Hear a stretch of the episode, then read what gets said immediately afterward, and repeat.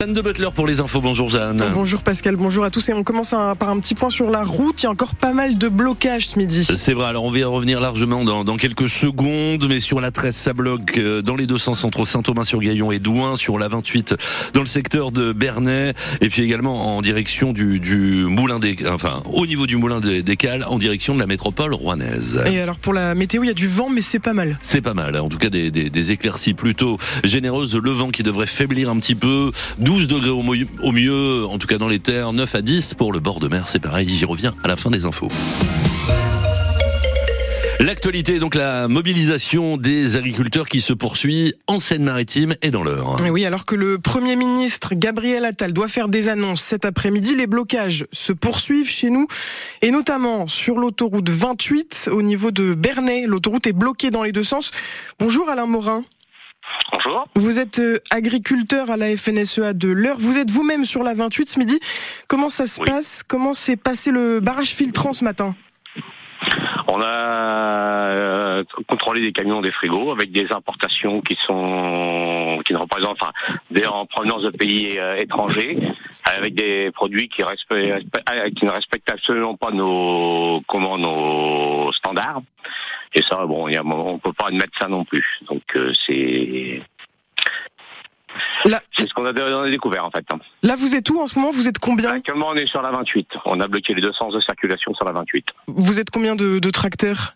Une trentaine de tracteurs. Combien de temps Une cinquantaine d'agriculteurs, à Combien de temps est-ce que vous prévoyez de, rester sur place? Le temps qu'il va falloir. On attend les annonces de M. Attal. Et après, on va voir euh, la suite des événements. Vous allez suivre, j'imagine, donc, euh, donc ces annonces depuis l'autoroute? Oui. Euh, qu'est-ce que vous en attendez, vous? Bah, plusieurs choses. Bon, je pense qu'on n'aura pas tout le même jour, mais un assouplissement au niveau des normes jachères, si une suppression des jachères ou au moins une dérogation, ce qui serait quand même relativement important. Euh, des attentes au niveau des distorsions de concurrence quand même, parce qu'on empêche l'agriculture de produire et on importe ce qu'on veut pas.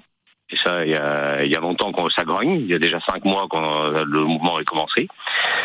Et comment dire euh, euh, attendez, parce que là, deux... Euh, rapidement, si les réponses de Gabriel Attal ne sont pas suffisantes, qu'est-ce que vous envisagez de, de faire? Il y en a qui parlent d'aller à Paris. C'est fortement envisagé. D'accord, ben merci beaucoup euh, Alain Morin. Je rappelle donc que l'autoroute 28 est, bloquée dans le secteur de Bernay, en Seine-Maritime aussi au niveau de, du moulin d'Écale en direction de Rouen. Et puis sur euh, la 13 dans les deux sens entre Saint-Aubin, sur Gaillon et Douin, vous retrouvez euh, toutes les infos sur francebleu.fr. L'actualité Jeanne, c'est aussi le Conseil constitutionnel qui censure largement le projet de loi immigration. Les juges ont retoqué 35 articles sur les 86, notamment les mesures les plus controversées obtenues par la droite, comme le durcissement de l'accès aux prestations sociales.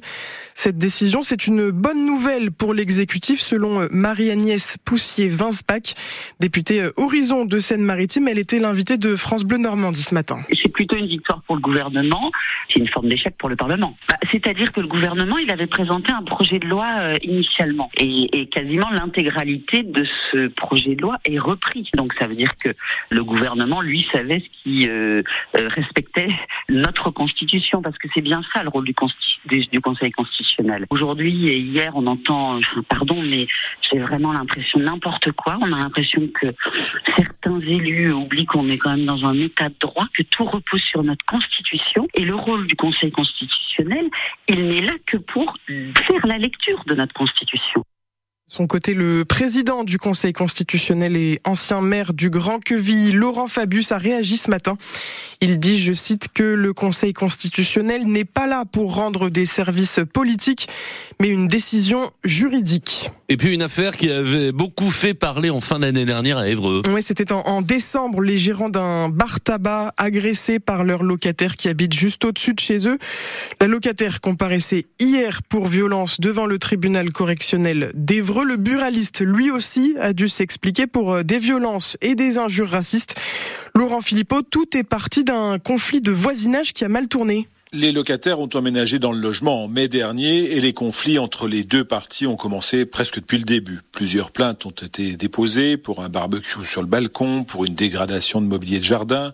Le buraliste se plaint du bruit des enfants de ses locataires, des locataires qui eux dénoncent une pression des propriétaires pour les faire partir en leur coupant l'eau parce qu'ils ne paieraient pas leur loyer.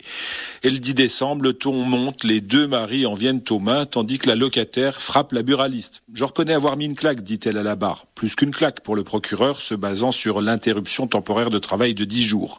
Le mari de la buraliste est lui aussi condamné pour ses propos à l'encontre du mari de sa locataire. Moi je suis chez moi, tu n'es pas chez toi, retourne au Soudan. C'est moche, c'est petit, c'est minable, tente son avocate, mais est-ce du racisme? Les locataires ont déjà quitté leur logement, ils vont partir habiter à Perpignan. La locataire a été condamnée à six mois de prison avec sursis et un stage de citoyenneté. Le buraliste, lui, a été relaxé pour les violences au bénéfice du doute. Il devra faire un stage de citoyenneté dans les six mois. Le rappeur à vrai Medine était jugé hier devant le tribunal d'Albi après la diffusion d'une vidéo sur Instagram. Ça date d'avril dernier. On le voit lancer des fléchettes sur les photos de deux élus du Tarn. Medine n'était pas présent euh, à l'audience, mais il a reconnu une maladresse. Le parquet a requis une amende de 3000 euros. La décision sera rendue dans un mois. Un homme de 26 ans a été arrêté à Évreux pour soupçon de fraude au code de la route. Il travaille dans un organisme où l'on peut passer l'examen et contre de l'argent, il aurait rempli le questionnaire à la place des candidats.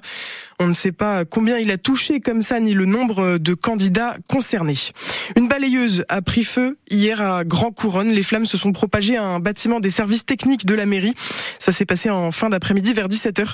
22 pompiers ont été euh, mobilisés. Le FC Rouen rechausse les crampons pour le premier match depuis la qualification en Coupe de France de foot contre Toulouse. Les Normands se déplacent à Nîmes à 19h30 pour un match de national. En hockey sur glace, les Dragons de Rouen, premier de la Ligue Magnus, affrontent les tout derniers du classement, Briançon. Ce sera à 20h. Et puis euh, à suivre ce soir aussi, nos deux clubs de basket en Pro B jouent à domicile. Rouen Métropole Basket reçoit Denain et l'ALM Évreux accueille l'AS Alsace.